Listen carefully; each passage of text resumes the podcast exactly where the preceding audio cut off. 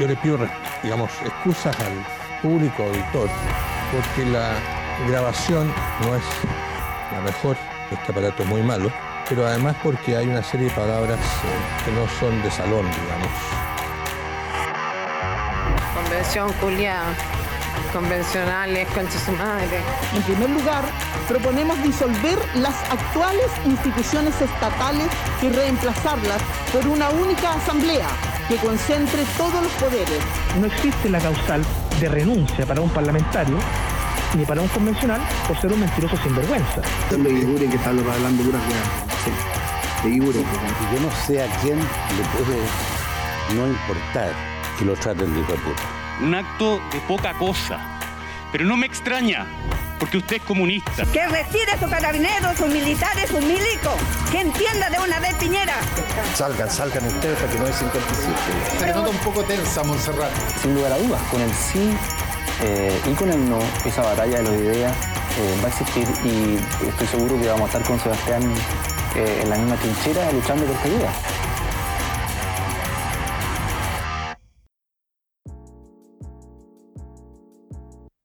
Bienvenidos a Stakeholders, un podcast de política, políticas públicas y comunicación estratégica.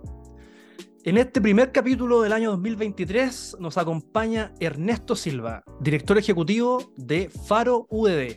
Ernesto, bienvenido a Stakeholders. Muchas gracias, Sebastián. Feliz por estar acá contigo hoy día. Muchas gracias por la invitación. Bueno, antes de comenzar, no puedo dejar de felicitarte y a, toda la comunidad que conforma la, la, Universidad del Desarrollo, porque el año pasado, por primera vez, la Comisión Nacional de Acreditación acreditó a una universidad privada por seis años en todas las áreas, cosa bastante inédita, que obviamente es gestión institucional y docencia de pregrado, que son las áreas obligatorias, pero también la acreditó en vinculación con el medio, docencia de posgrado e investigación, que son las áreas selectivas. Y tú eres prorector de la universidad, pero más allá de eso, todos conocemos el vínculo que tú tienes con la universidad y, la importancia que tiene la UDD, el proyecto de la UDD para el desarrollo del país. Así que vayan para ustedes mis felicitaciones por tamaño logro. Muchas gracias. La verdad estamos felices. Solo un comentario eso. Las la universidades privadas eh, son muy diversas, pero yo creo que van a empujar el motor de la innovación y la educación del capital humano de Chile hacia el futuro, haciendo mejorar a todos. Y en eso nosotros vamos a aportar todo lo que podamos como universidad para innovar, mejorar la calidad y tratar de animar a otros a ser mejores también. Así ha quedado demostrado y, bueno, lamentablemente algunas universidades privadas han tenido varios problemas con el Ministerio de Educación, con esta autoridad. Lo último, el problema que tuvo la Universidad Central, que no le querían dar la, gratuidad. Pero bueno, a pesar de todo eso, las universidades privadas siguen avanzando a un nivel impresionante y la UDD es clara muestra de ello. Y ahora entrando de lleno a, la conversación, Ernesto, cuéntanos un poco por qué decidieron crear el, Centro Faro y cuáles son los proyectos en los cuales están hoy abocados. Mira, la verdad es que nosotros en la Universidad del Desarrollo tenemos como una vocación muy fuerte por, eh, por tratar de tener una identidad. Y esa identidad estaba marcada con el compromiso por el emprendimiento, la innovación y también muy fuerte la responsabilidad pública, Sebastián. Y en ese compromiso de la responsabilidad pública hacemos hartos esfuerzos desde la beta académica. Eh, y eso se ha traducido, por ejemplo, en áreas como el Centro de Políticas Públicas de la Facultad de Gobierno, el Centro de Epidemiología y Políticas de Salud de la Facultad de Medicina, o el nuevo centro que dirige la Paula Daza en políticas públicas también de salud, eh, y otros, la Facultad de Economía y Negocios. Pero ¿sabes lo que nos dimos cuenta? Que era necesario no solamente trabajar en las políticas públicas o en las soluciones, sino más bien en los fundamentos de una sociedad libre. ¿ya? Eh, y en, la discusión que hoy día tiene mucho lugar, especialmente en los jóvenes. Y nosotros como universidad tenemos mucha motivación de qué están discutiendo los jóvenes. Y esa discusión tiene que ver más con los fundamentos éticos y morales de la organización de la sociedad, no solo con las soluciones. Te lo voy a llevar a un ejemplo concreto. La discusión hoy día no es solamente si es que la economía de mercado eh, es más eficiente que el socialismo, sino sobre la legitimidad moral de un sistema sobre otro. Y para abordar ese tipo de temas, a nosotros nos pareció que era necesario tener un proyecto interdisciplinario. Y por eso es que creamos FARO.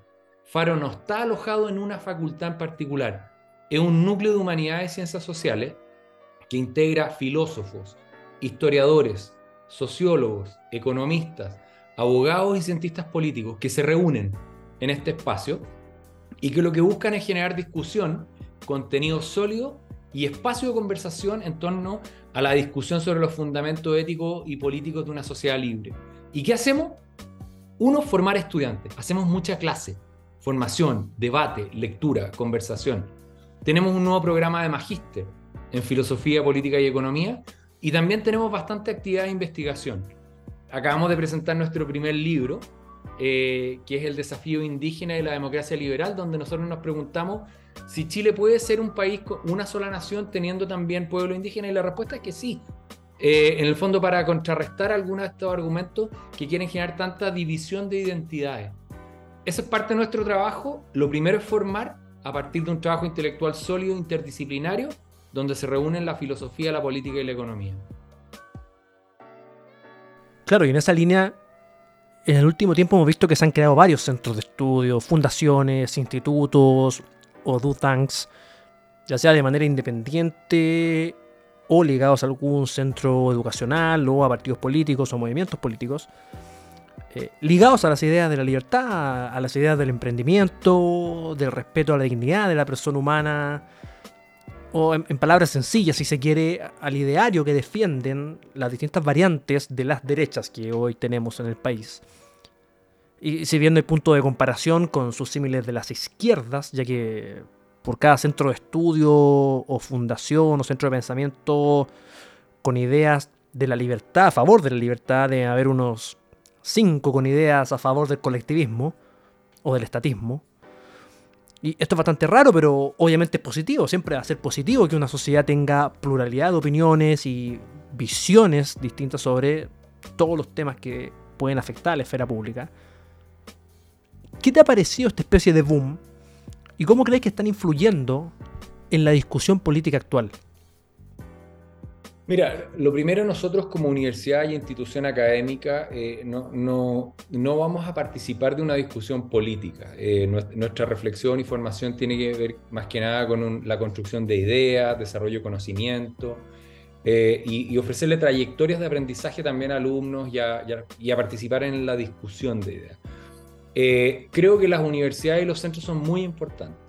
Si tú me, me haces hacer una mirada hacia atrás, creo que en la discusión pública de Chile, en los 60 las universidades y los 70 fueron muy importantes. Después una época, diría yo, donde aparecieron los think tanks eh, cumpliendo un rol muy relevante en la articulación de las soluciones. Eso pasó mucho en los 90 y en los 2000, eh, donde en el fondo gobernando la concertación y, como una, y una oposición de centro-derecha, eh, donde todavía teníamos un sistema de partido donde el número de actores era más limitado, los centros de estudio cumplieron un rol articulador. Ahora, en la medida que las universidades fueron creciendo y en la medida también que los problemas de Chile fueron siendo más complejos, las universidades empezaron a acumular, Sebastián, más capital humano de distintas disciplinas y aparecieron problemas de otro tipo, ya no eran tan simples tipo Estado versus mercado, sino que eran de otras complejidades en la organización de la sociedad, en el análisis de las instituciones, y creo que las universidades están tomando un rol relevante en la generación de conocimiento.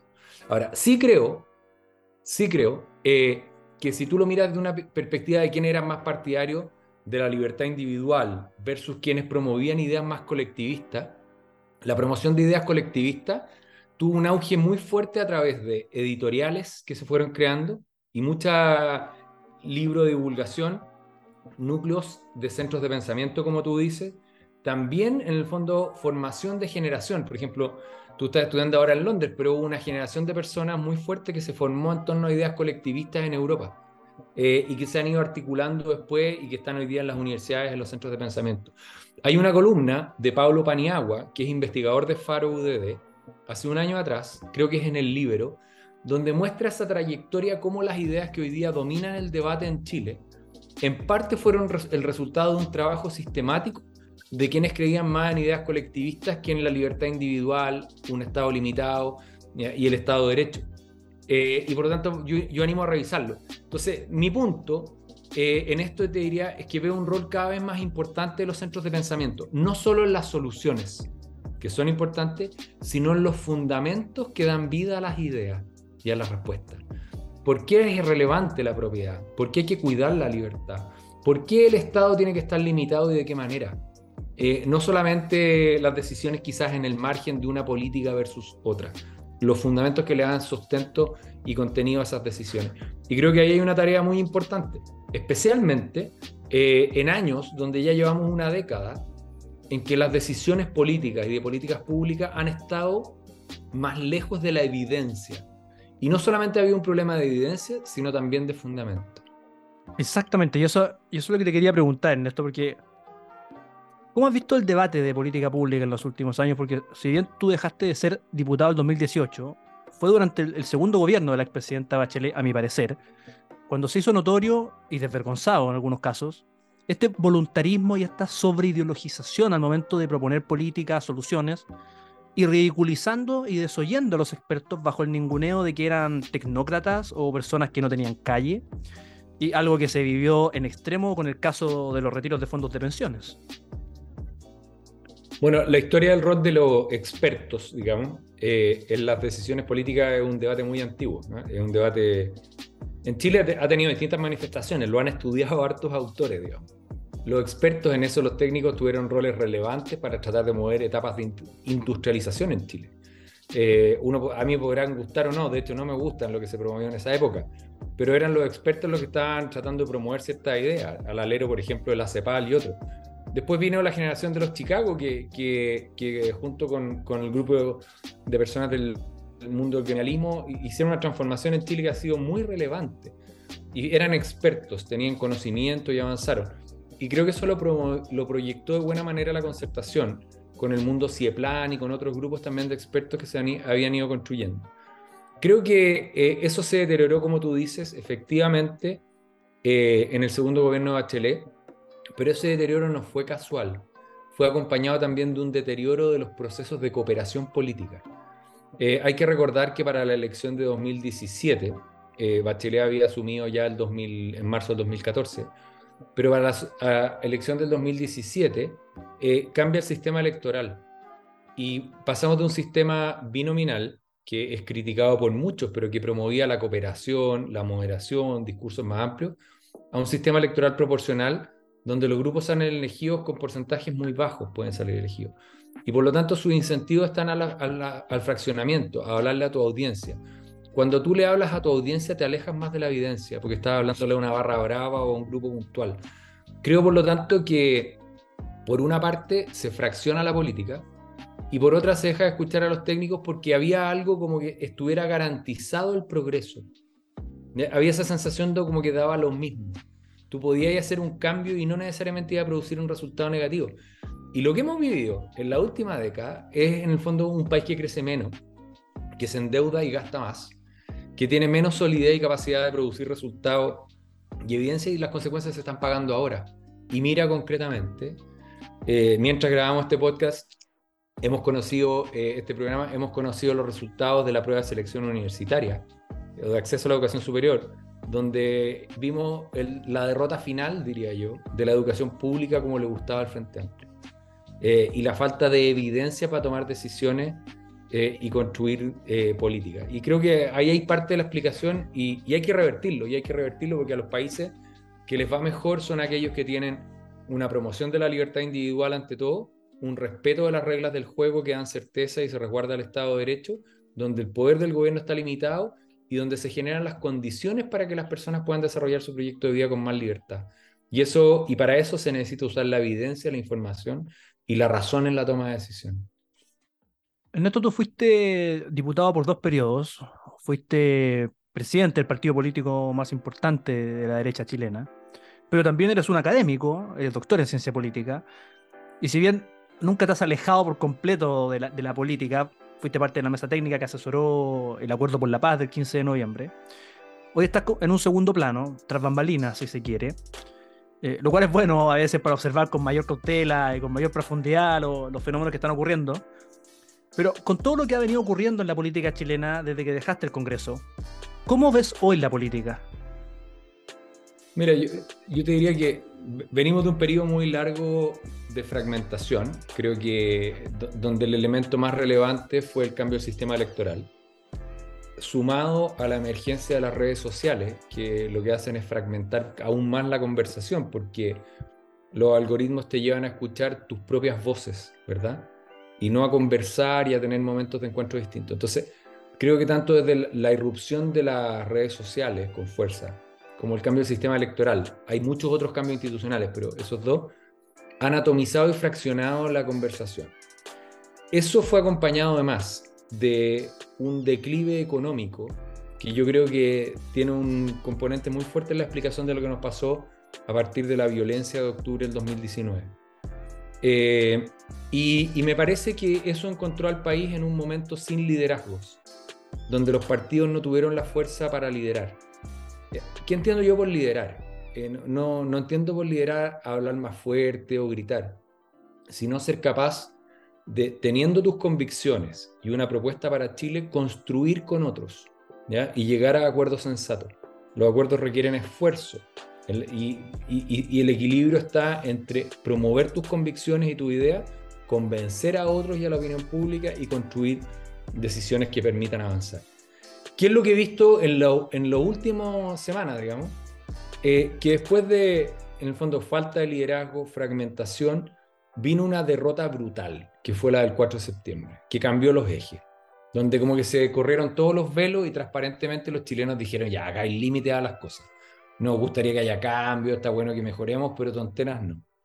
Y creo que eso liberó a la política de, del miedo que tenía de estar paralizada, especialmente la política que promueve sensatez, sentido común eh, y no cuestiones que necesariamente vayan a ser para la fiesta del momento. Y que hemos visto a partir de ese instante, creo que algo más de liderazgo.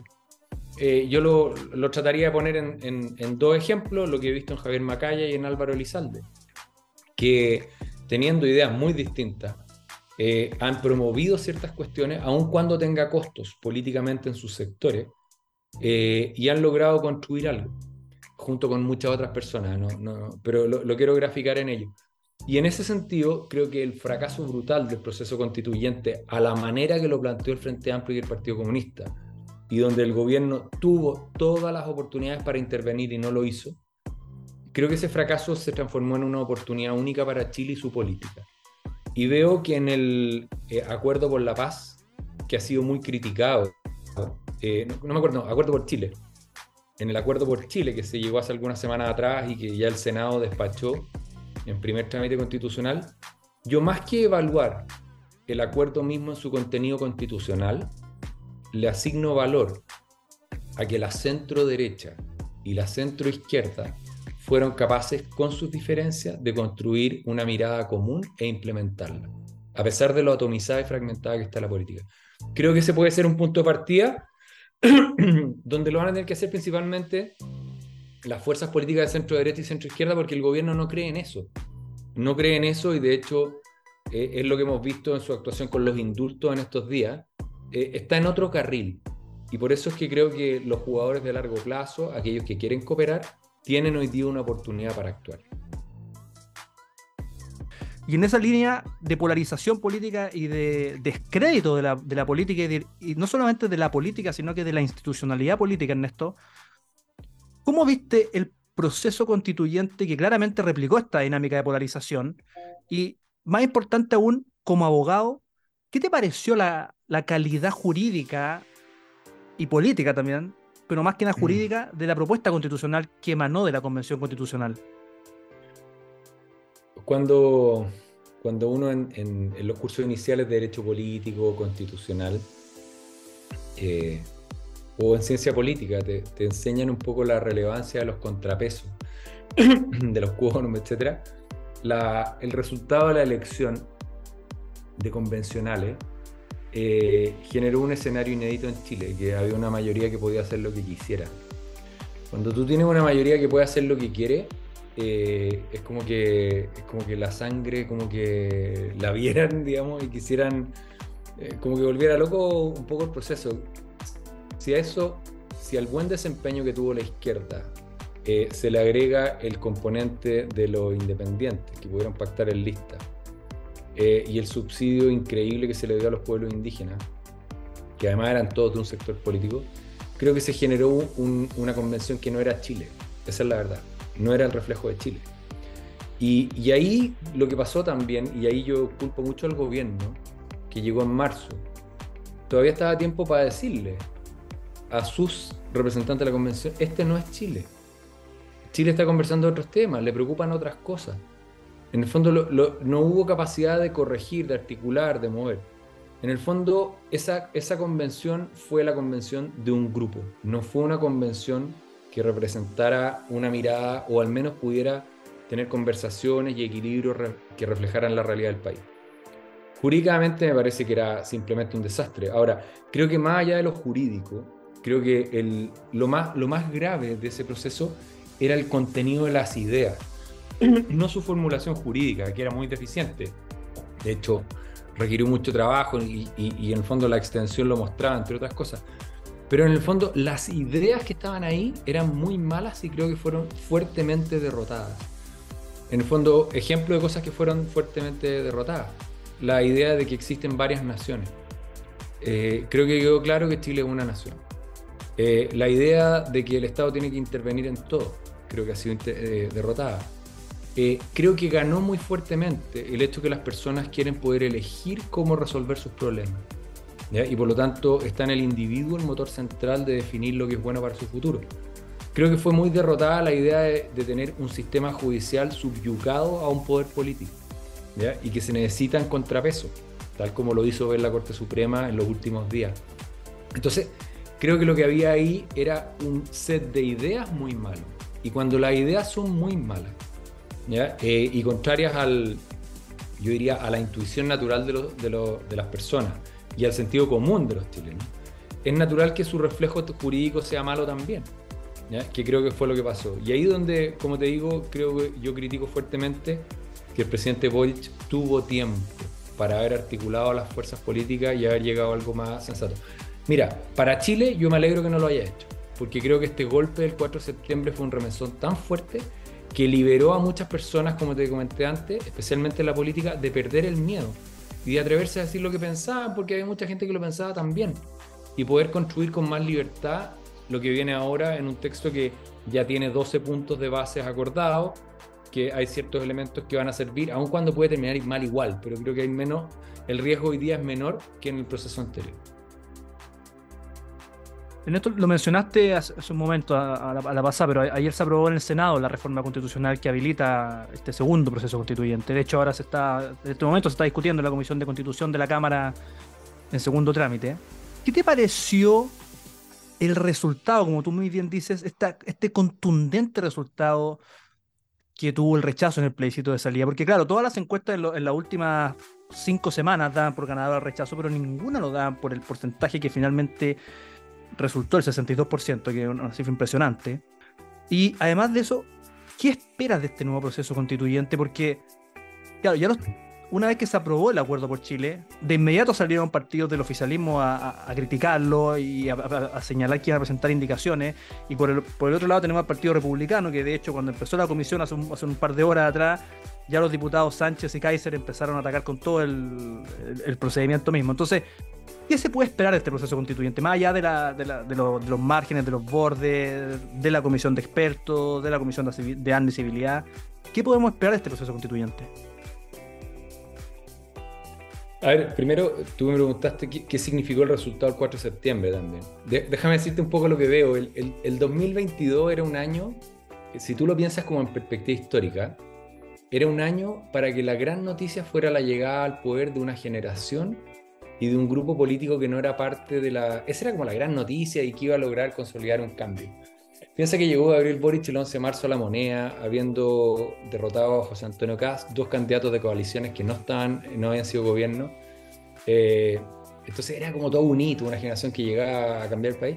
Y la noticia del año del plebiscito, el rechazo. Entonces, en el fondo, eso demuestra la significancia o sea, teniendo todo para haber sido como la gran noticia, el cambio, la transformación, el el gran cambio fue, los chilenos le dijeron, mm, no. eso es lo primero, por eso es tan significativo y porque creo que además, como, como fue con voto obligatorio, votó tanta gente, le dio mucha libertad a los actores políticos para ahora poder, como lo he dicho por tercera vez, expresar lo que piensan, no lo que creen que tienen que decir. Da más libertad. Ahora, ¿Qué espero de este proceso, de este proceso este año? Mira, a ver, respecto primero a la discusión en el Congreso, es verdad lo que tú dices que se han levantado muchas críticas, pero del Senado salió sin indicaciones aprobadas. ¿ya? Entonces hubo ruido, pero no hubo cambio. Vamos a ver qué es lo que pasa en la Cámara. Yo qué es lo que esperaría? Que las fuerzas políticas mayoritarias sean capaces de implementar ese acuerdo en la Cámara y tengan ley. Eso sería un primer test, que ya pasó su primer examen en el Senado, donde son menos personas y por lo tanto los costos de transacción son más bajos. Lo segundo que esperaría es que este sea un proceso, eh, yo diría, más corto, eso, está dado por definición, por la extensión de los plazos, y donde además yo valoro que existan expertos, y expertos que cumplan un rol de, la, de elaboración. ¿Existe riesgo de que se desvíe el proceso? Sí, existe riesgo. Así como existe riesgo también de que una vez aprobada una constitución, quienes la implementan la desvíen también. ¿Ya? O sea, eh, una cosa es el, o sea, de hecho lo hemos tenido, piensa lo que ha pasado con, con la actual constitución, con los retiros del 10%, eh, donde el Parlamento pasó por encima de las normas constitucionales, incluso el Tribunal Constitucional no fue capaz de defenderlo. Esa es mi opinión. Entonces tú también puedes tener una constitución aprobada, pero que pierda en vigencia por cómo la deforman los jugadores o los actores del proceso político. Entonces, a, mí, a tu pregunta, yo creo que este proceso también puede tener riesgo, pero creo que tiene menos riesgos que el proceso anterior. Esa es mi, mi evaluación y creo que sí, sí creo que el ambiente de la ciudadanía hoy día es muy crítico. Por lo tanto, no veo un entusiasmo por el proceso constituyente, ni mucho menos, ni tampoco veo, eh, aunque se haga un proceso razonable, etcétera, necesariamente una mayoría abrumadora en el plebiscito de salida para aprobar. ¿Por qué? Porque en general lo que venga de la política hoy día todavía es criticado y criticado muy fuertemente. Ernesto Silva, director ejecutivo de Faro UDD, Gracias por habernos acompañado en Stakeholders, el primer episodio de este 2023. Muchas gracias, fue un honor participar de este primer episodio del 2023. Que estén muy bien, Sebastián.